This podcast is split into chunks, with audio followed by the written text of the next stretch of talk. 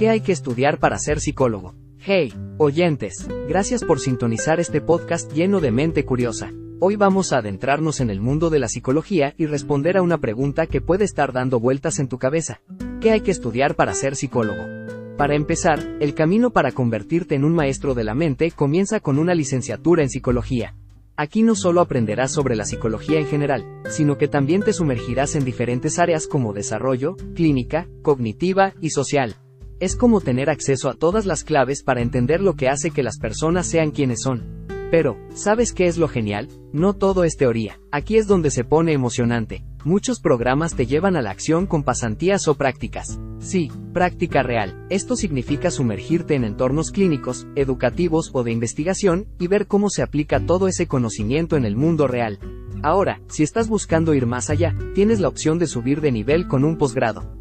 Aquí es donde puedes especializarte aún más, ya sea con una maestría o un doctorado, PhD o PsyD, en áreas específicas como clínica, educativa o neuropsicología.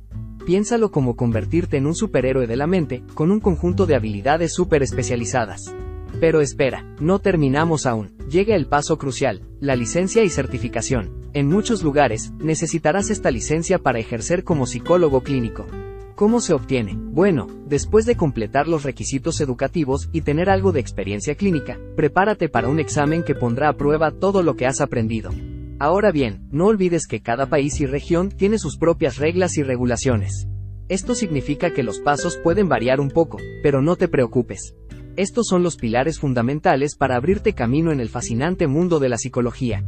Y aquí va la pregunta para ti, ¿qué área de la psicología te resulta más intrigante? ¿Te llama la atención la clínica, la educativa, la social? Cuéntame, quisiera saber tus pensamientos y opiniones. Comparte tus comentarios y sigue pendiente de más episodios emocionantes de este podcast.